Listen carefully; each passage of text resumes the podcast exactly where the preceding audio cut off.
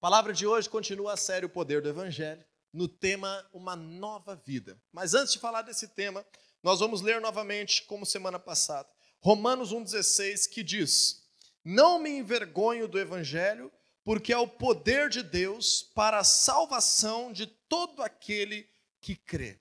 Quando nós aprendemos esse princípio da palavra de Deus, nós já comentamos sobre a questão de nós estarmos encarando o Evangelho como uma nova identidade, essa vida com Deus como algo que realmente mexe com o nosso dia a dia e por isso nós não podemos deixar que a vergonha tome conta, nós não podemos deixar que de alguma forma nós venhamos impedir que o evangelho seja revelado, seja expresso por meio das nossas palavras, por meio das nossas atitudes, por meio daquilo que nós fazemos a cada dia nessa terra, dentro de casa, no trabalho e tudo mais. Mas hoje eu quero ressaltar a segunda parte desse versículo que diz que o evangelho é o poder de Deus para a salvação de todo aquele que crê, de todo aquele que acredita. Então, entenda aqui comigo que Deus ele tem um projeto para todos nós. Deus tem bênçãos reservadas para todos nós. Deus tem milagres disponíveis para todos nós. Mas se existe uma chave principal na vida de uma pessoa com Deus, se chama fé. Ou seja, mesmo que Deus tenha algo liberado e preparado para as nossas vidas, muito pouco do projeto de Deus vai acontecer se nós não tivermos fé. Algumas coisas Deus pode até intervir, Deus pode até nos cuidar, proteger, guardar em algum momento a nossa vida, mas de verdade, uma relação com Deus, uma relação que vive esse poder de Deus que a Bíblia está narrando e essa salvação que a Bíblia está prometendo, só é liberado àquele que crê. Por isso, em Romanos 1,16 diz que o Evangelho é o poder de Deus para a salvação de todos. Porém, aqueles que creem conseguem ativar essa salvação que vem de Deus. E quando a palavra de Deus fala em salvação, eu não sei o que, que vem na tua mente quando a palavra de Deus fala em salvação, quando você escuta esse termo salvação. Mas salvação dependendo da situação que você encontra, pode ser uma, algo completamente diferente. Salvação, se você está diante de uma situação grave de enfermidade, é uma coisa. Salvação para aquele que está numa crise financeira pode significar outra coisa. Salvação para aquele que está deprimido, para aquele que está triste, cabisbaixo, para aquele que está sofrendo emocionalmente é uma coisa. Salvação para aquele que está lutando para restaurar o seu casamento é outra coisa. Então nós aprendemos que todas essas necessidades que a nossa vida por vezes tem, todas as dificuldades que nós enfrentamos e mais, todo o mal que nos cerca são objetivos de Deus em nos salvar, em nos resgatar. Quando você escutar essa palavra salvação, eu quero que você imagine que é o suprimento de toda e qualquer necessidade da parte de Deus para as nossas vidas, de retirar todo e qualquer mal que venha sobre a nossa realidade com o poder de Deus liberado sobre as nossas vidas. Então, por isso, salvação nós podemos dizer que ela é o pacote de benefícios daqueles que recebem a presença de Deus por meio da fé em Jesus Cristo. Para alguns de nós, salvação vai ser mais forte numa área, noutra área, numa situação, noutra. Quem sabe você caminha com Deus já a partir de hoje, daqui 10 anos você enfrenta um grande desafio que nunca enfrentou e lá se manifesta outra forma de Deus te salvar, de Deus te manter, de Deus preservar a tua vida, de Deus te dar alívio, de Deus te dar libertação, de o Senhor te dar um escape, dele trazer recursos, do Senhor te curar. Tudo isso é o pacote da salvação. Contudo, nesse pacote de salvação, que nós vamos estar falando sobre ele nas próximas três semanas, para mim, das dos aspectos mais importantes que a salvação desperta, que a salvação libera, é a nova vida. Todas as pessoas que buscam a Deus por meio de Jesus, que recebem salvação, não importa o que estejam vivendo, todos nós precisamos entender, crer e receber uma oportunidade de uma nova vida. Se nós frequentarmos a igreja, frequentarmos os cultos, apenas para que Deus coloque um remédio em algum problema que está acontecendo e não entendermos a grandeza de recebermos da salvação e do Evangelho uma nova vida, nós vamos estar vivendo muito pouco daquilo que Deus tem preparado para nós. Por isso eu escolhi começar a explicar a salvação por esse tema de hoje, que o poder do evangelho libera o que, gente? Uma nova vida. E quando nós aprendemos isso, nós aprendemos que, em primeiro lugar, uma nova vida sobrepõe uma realidade previsível de morte.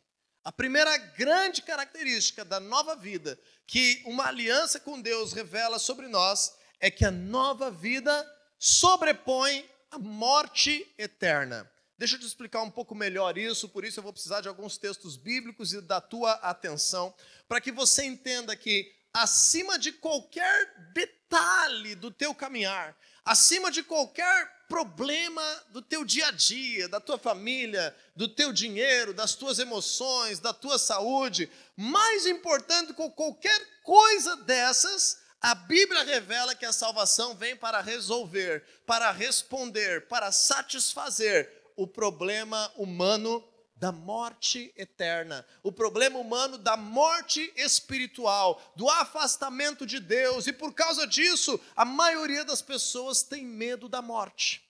Por causa disso, a maioria das pessoas tem aversão a pensar na sua velhice, na sua morte, naquilo que vai acontecer com a sua existência, e muitas pessoas acabam vivendo tomadas pelo medo, por insegurança, por tristeza, quando pensam em morte, porque a morte não pode ser vencida por nós, a não ser que nós venhamos ter uma aliança com Deus por meio de Jesus. E não somente a morte física, mas mais do que a morte física, Existe uma morte espiritual, uma separação da presença de Deus, que nos faz sentir constantemente vazios, que nos faz sentir que está faltando algo na nossa realidade. E isso, mesmo que estamos vivos fisicamente, a palavra de Deus nos ensina que é uma morte causada pela separação de Deus, por não ter uma aliança com Deus, por não conhecer o caminho para se chegar a Deus.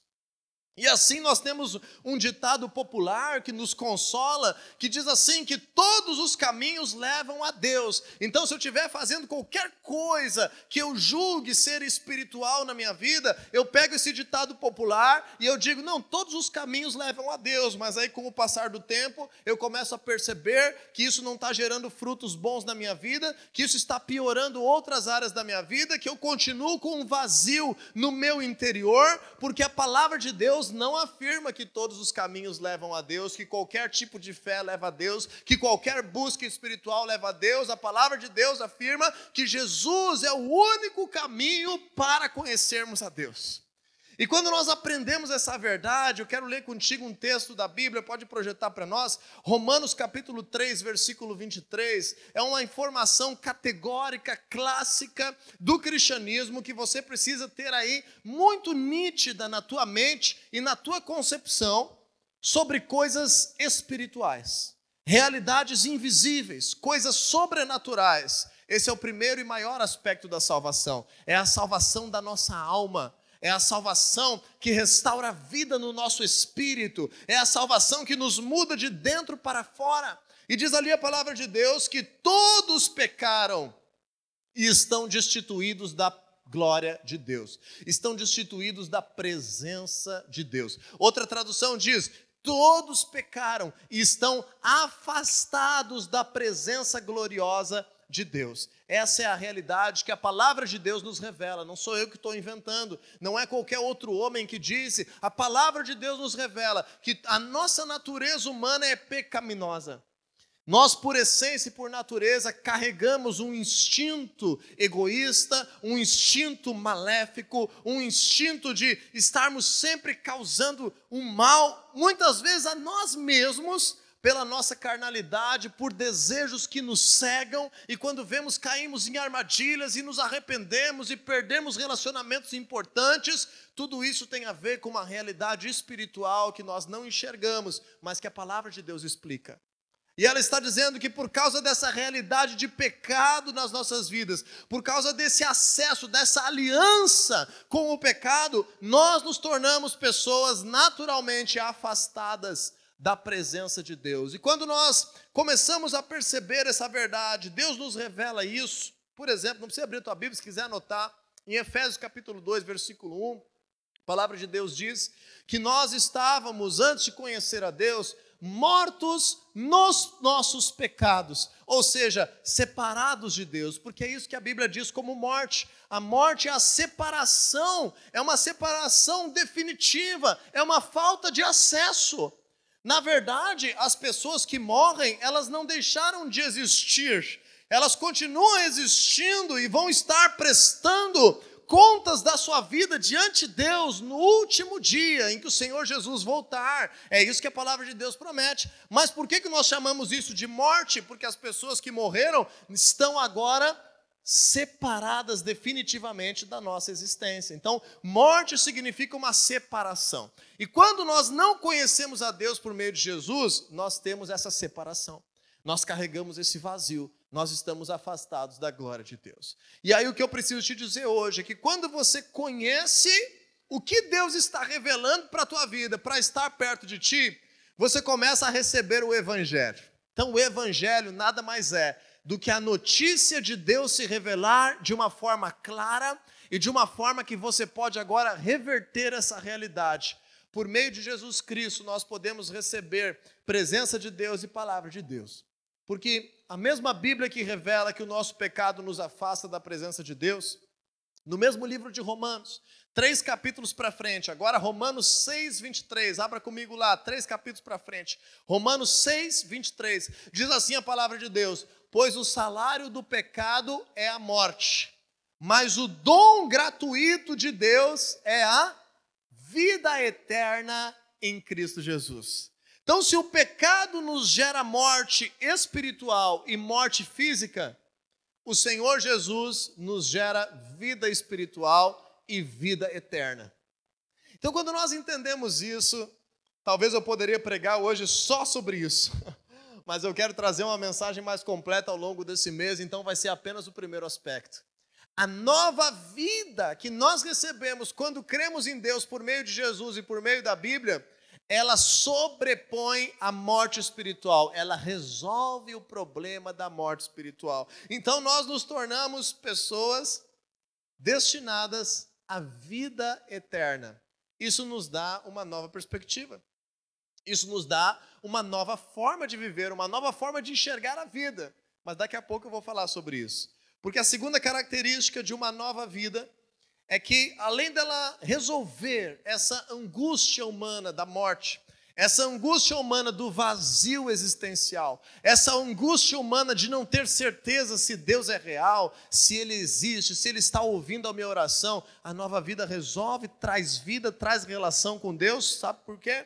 Porque a nova vida é uma vida com Deus, e por isso que ela é nova.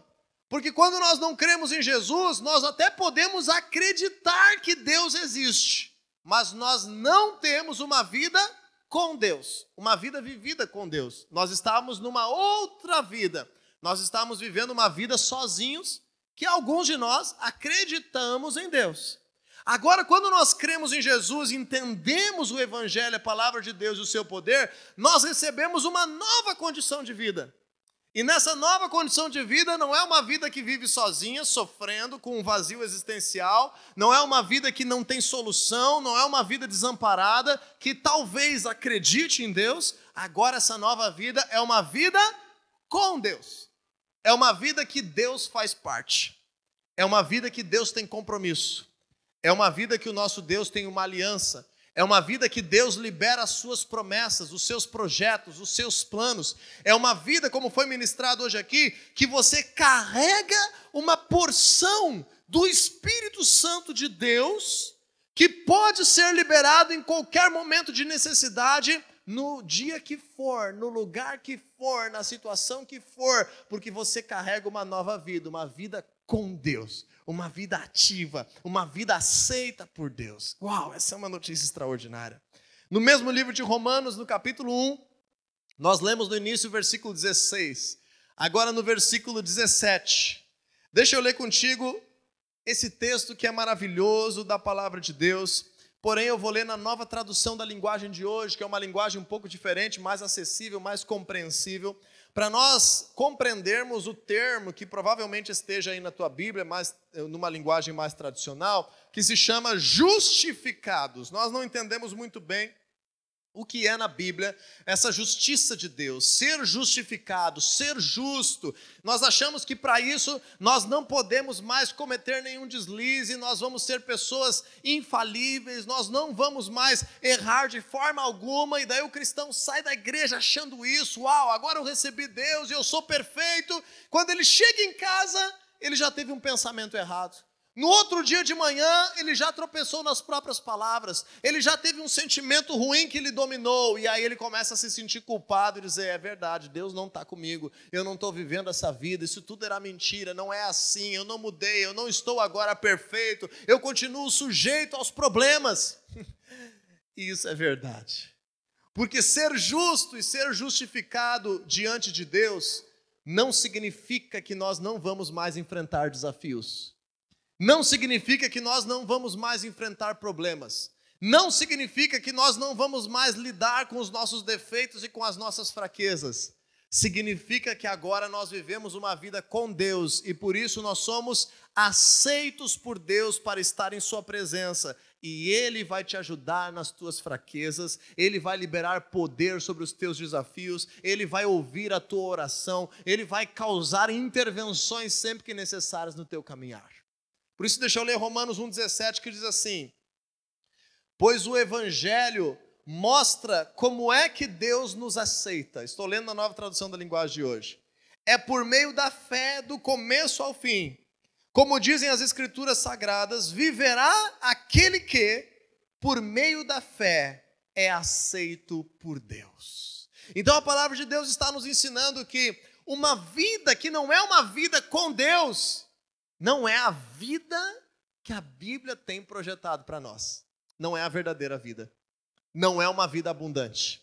Talvez você já viveu 10, 20, 30, 40, 50, 60 anos da tua vida, 70 anos sem Deus, e hoje você está descobrindo que existe uma vida mais completa que você pode viver com Deus. Olha a palavra de Deus dizendo que viverá aquele que por meio da fé é aceito por Deus. Isso traduz essa expressão justificação. Então a nova vida não é uma nova vida simplesmente porque eu venho na igreja um dia e eu digo: olha, agora dei um basta, agora eu zerei, agora eu vou ter um recomeço, a partir de hoje eu vou ter uma nova vida. E aí você, quem sabe, quer se mudar, quer mudar de emprego, quer assumir outras responsabilidades, e quando você se depara, você está continuando vivendo sozinho. Isso seria uma palestra de pensamento positivo, isso seria uma palestra filosófica, mas nós não estamos aqui numa aula de filosofia ou de pensamento positivo, ou de um treinamento, de um coach que vai te motivar a ser você mesmo do melhor jeito que você pode ser.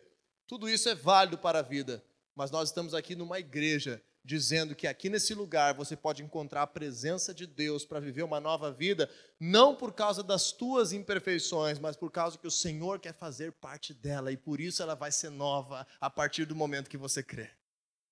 Quando nós entendemos essa verdade, eu preciso te dizer um terceiro aspecto. Qual era o primeiro? Que a nova vida sobrepõe a morte espiritual, sobrepõe o medo da morte e nos dá a expectativa de uma vida eterna. Então, mesmo que nós venhamos enfrentar a morte desse corpo, quando nós cremos em Jesus, nós recebemos vida eterna. E quando nós cremos em Jesus, aquele sentimento de vazio, aquela incompletude, aquela morte no nosso espírito, aquele pecado nos dominando, aquele vício que me dominava, aquele temperamento explosivo que me fazia fazer coisas que eu me arrependia no outro dia, aquilo que eu já fiz, que eu coloquei fora tantas realidades, tanto recurso financeiro, agora com Deus eu consigo começar a vencer.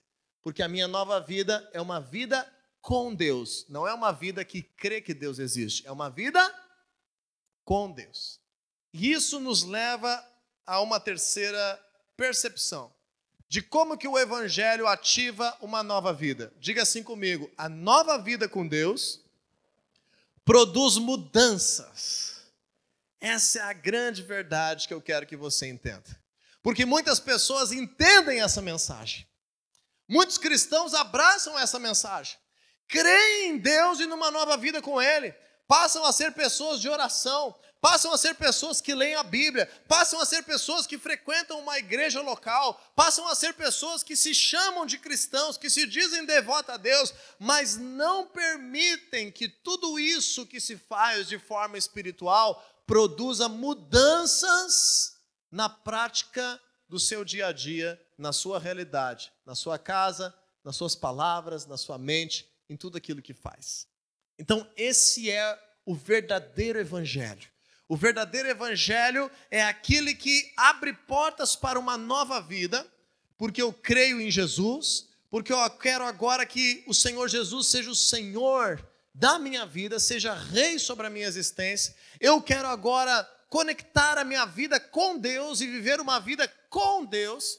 E isso vai me fazer ter uma concepção e uma esperança de vida eterna. Isso vai me fazer preencher qualquer necessidade que eu tenha no meu espírito, na minha alma, mas agora, por último e mais importante, talvez o maior erro de muitos cristãos na nossa nação é conseguir entender que essa nova vida, essa vida espiritual, essa vida, entre aspas, religiosa, precisa causar mudanças, precisa causar frutos, precisa causar poder de Deus manifesto, precisa causar experiências novas. Hoje nós vimos aqui um testemunho de transformação.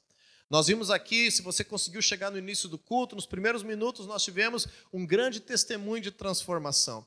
Eu não sei qual é a tua necessidade hoje, eu não sei qual é a tua realidade, eu não sei quais são as tuas dificuldades, quais são as tuas fraquezas, qual é a necessidade grande que você tem de uma intervenção na tua vida, mas eu sei que o Deus que nós servimos e que se revela na Sua palavra não é apenas um Deus que quer se relacionar contigo enquanto você está de olhos fechados e mãos levantadas dentro da igreja. É um Deus que quer fazer a diferença e produzir mudanças em todos os aspectos da tua existência. Quando nós aprendemos sobre isso, eu preciso te dizer que essa nova vida precisa gerar uma nova concepção de quem você é. Essa nova vida precisa gerar uma nova concepção sobre Deus. Você começa a conhecer a Deus de uma forma diferente. Essa nova vida precisa gerar uma nova concepção da tua existência neste mundo. E essa nova vida precisa gerar uma nova concepção sobre a realidade espiritual que nós não vemos, mas que é diretamente proporcional àquilo que acontece na nossa realidade. A nova vida precisa produzir mudanças. O Evangelho, a palavra de Deus, o poder de Deus precisa causar essa nova vida e essa nova vida tem que ser vista, tem que ser percebida. Essa nova vida precisa ser de fato experimentada na prática. E por causa disso, tristemente, alguns cristãos acabaram envergonhando o Evangelho porque talvez você já tenha conhecido e talvez tristemente conheça, e isso vai de como cada um desenvolve a sua caminhada com Deus e a sua fé. Pessoas que se intitulam cristãos, mas você se decepciona com essas pessoas. Pessoas que se intitulam cristãos, mas você não consegue confiar nessas pessoas. Pessoas que se intitulam cristãos, mas não pagam as suas contas.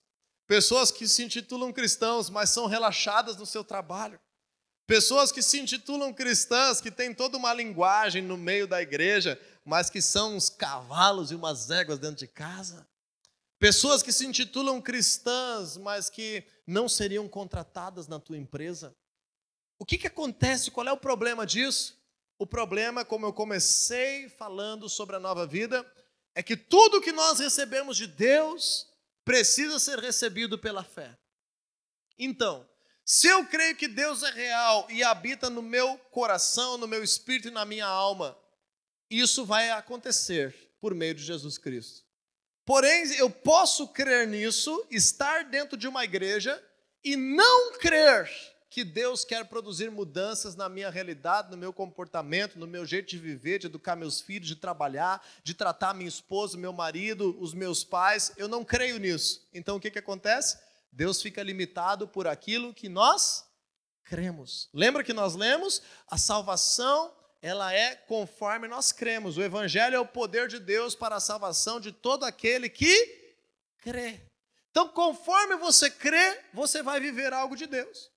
Comece a ler a Bíblia pelo Novo Testamento. Deixa eu te dar essa dica. Comece a ler a Bíblia pelo Novo Testamento, pelo livro de Mateus. Quando você for começar a ler a Bíblia, comece pelo Novo Testamento.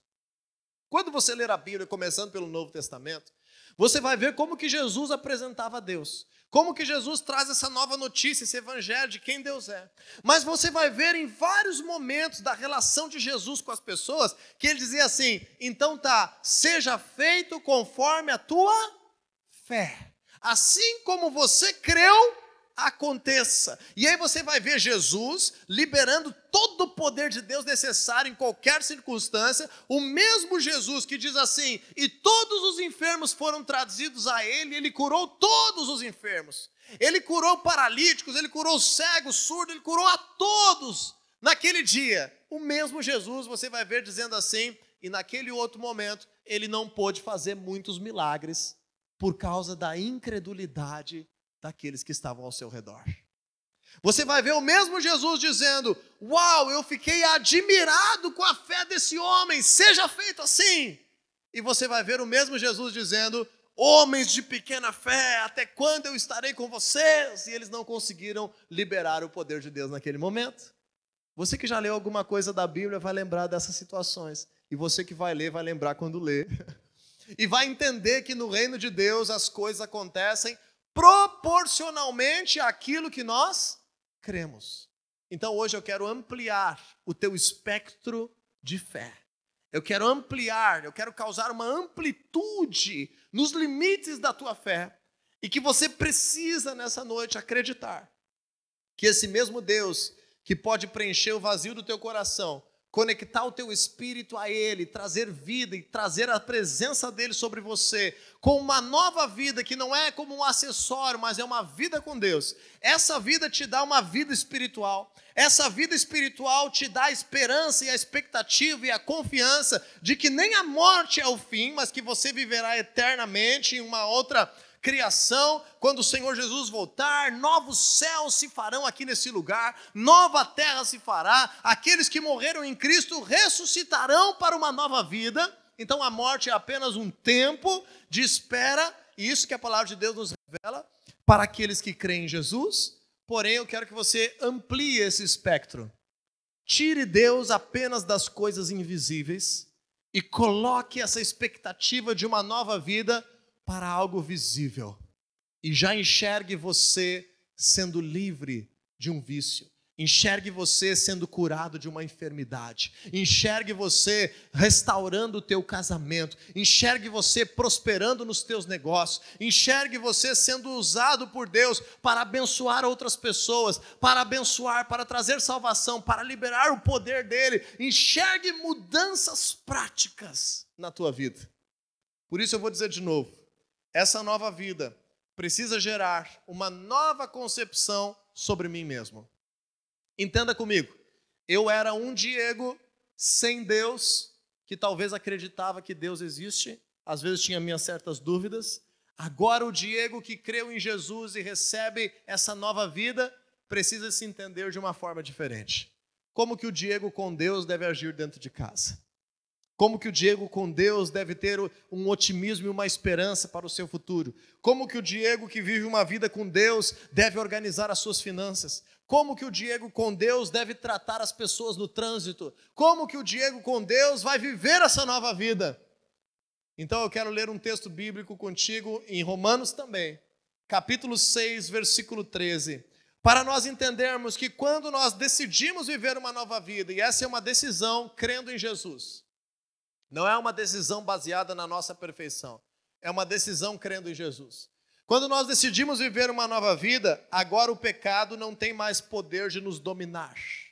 O pecado não tem poder mais de reger a nossa vida. Nós não somos mais vítimas do pecado, nós não somos mais reféns do pecado, mas ele continua nos rondando, ele continua às nossas portas, ele continua nos tentando. Porém, agora com Deus, nós temos autoridade para vencer o pecado. Então não permita você mesmo ser um cristão que está sendo dominado pelo pecado. Esse é um cristianismo superficial demais, baixo demais. Não permita ser um cristão que continua sendo dominado pela mentira, que continua sendo dominado pelo adultério, que continua sendo dominado pelo orgulho, que continua sendo dominado pelo ciúme, pela ira. Não permita, você não precisa mais estar vivendo debaixo do pecado. Pelo contrário, diz Romanos 6,13, eu vou ler, quem quiser colocar para nós ali, se tiver a tradução chamada NVT, nova versão transformadora, eu vou ler nessa versão, que diz assim. Romanos 6,13. Não deixem que nenhuma parte do seu corpo se torne instrumento do mal para servir ao pecado. Olha só, agora está falando para pessoas que já decidiram por Deus, que já querem viver essa nova vida, querem fazer da palavra de Deus a bússola da sua caminhada, querem andar com Deus, querem ter essa vida ativa. Olha o conselho aqui e o que é possível fazer. Não deixem que nenhuma parte do seu corpo, nenhuma parte, Diga assim para o teu irmão aí: nenhuma parte. nem a mente, nem a língua, nem as mãos, nem os pés, nem a cintura, nem outras outras partes, nenhuma parte. Nenhuma parte do teu corpo se torne instrumento do mal para servir ao pecado, nem os olhos, nem os ouvidos, nenhuma parte. Mas em vez disso, entreguem-se inteiramente a Deus. Olha aqui o segredo. Entreguem-se inteiramente a Deus. Conseguiu a versão NVT? Mas em vez disso, entreguem-se inteiramente a Deus. Olha a expressão aqui que está nessa versão.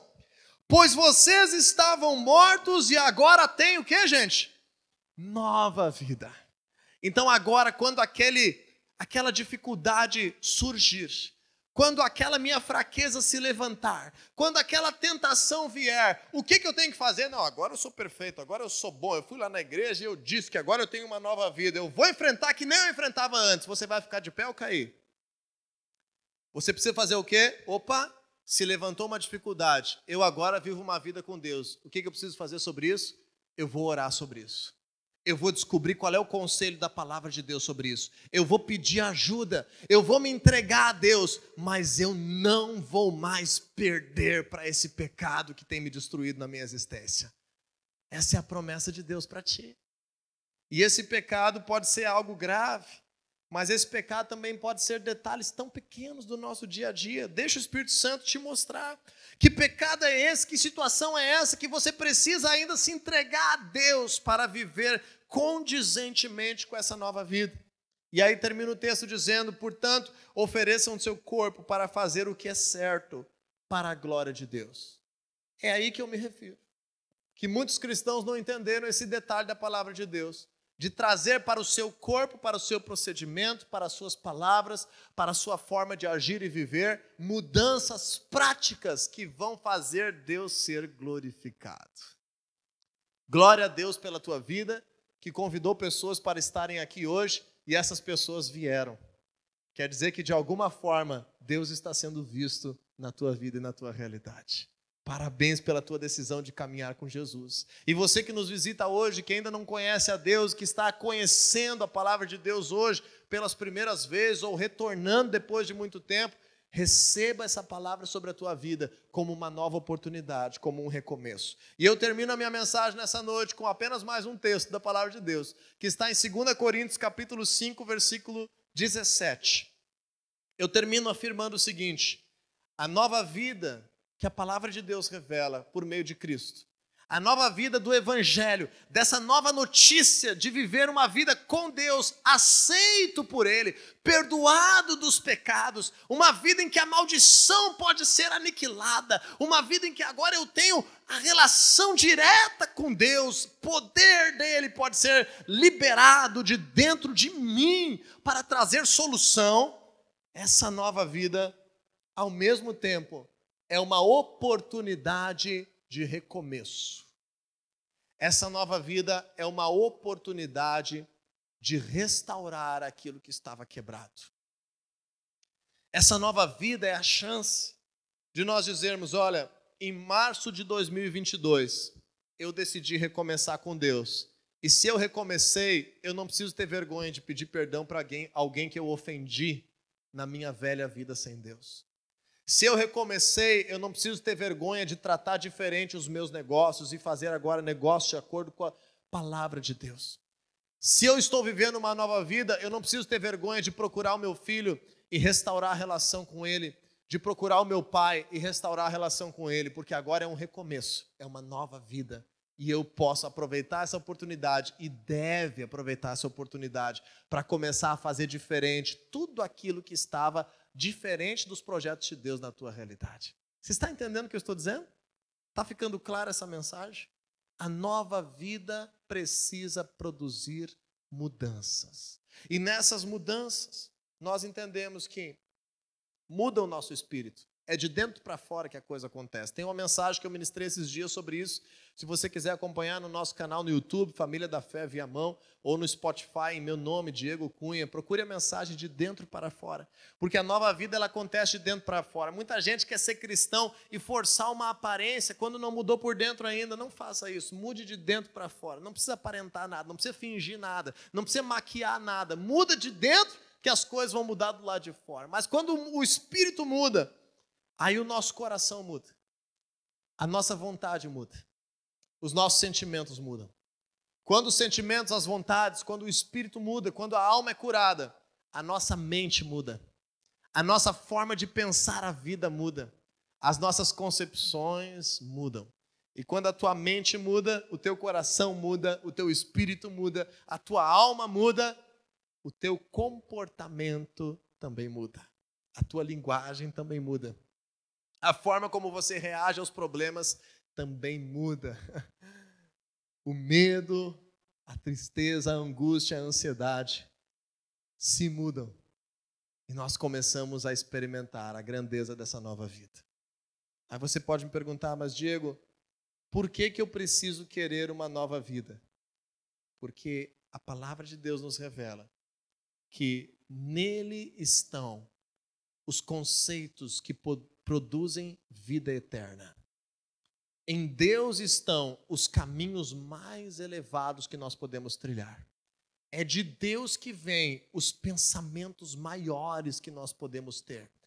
Dele vem a sabedoria para nós vivermos a nossa vida. Nele está o poder sobrenatural para operar milagres na realidade que nós vivemos. Então, a nova vida, com certeza, é uma vida muito melhor do que uma velha vida sem Deus. A nova vida revelada pelo Evangelho. E aí, 2 Coríntios 5,17 declara: Portanto, se alguém está em Cristo, é nova criação. As coisas antigas já passaram, eis que surgiram coisas novas. Com Deus, você começa a viver coisas novas. Abraão, como nós cantamos hoje, quando Deus falou com ele para que ele pudesse viver um novo projeto, ele começou um novo projeto com 75 anos de idade. Moisés, o grande Moisés que tirou o povo do Egito, começou o projeto de Deus com 80 anos de idade. Caleb, que conquistou a parte mais difícil de Canaã, da terra prometida, começou com 80 anos de idade o apóstolo Paulo já era bem grandinho, já tinha cometido muitos erros, já tinha vivido muita coisa, tinha assassinado inocentes, e Jesus encontrou ele e deu tempo dele escrever uma história tão linda que as cartas dele viraram palavra de Deus até hoje. Então nunca é tarde para começar uma nova vida. Ao mesmo tempo, quanto antes, melhor. Porque Deus não nos de, não deleta da nossa mente aquilo que passou. E aquilo que passou, que nós nos envergonhamos, infelizmente nós vamos carregar como testemunho de vergonha para sempre. Então não deixe para amanhã uma nova vida, porque amanhã você pode estar arrependido de algo que a tua velha vida te fez fazer, que o pecado te dominou, que você frustrou pessoas, machucou pessoas, que você agiu indevidamente, que você botou fora aquilo que tinha, que você não tem ainda uma certeza sobre a morte, sobre Deus, sobre a tua existência.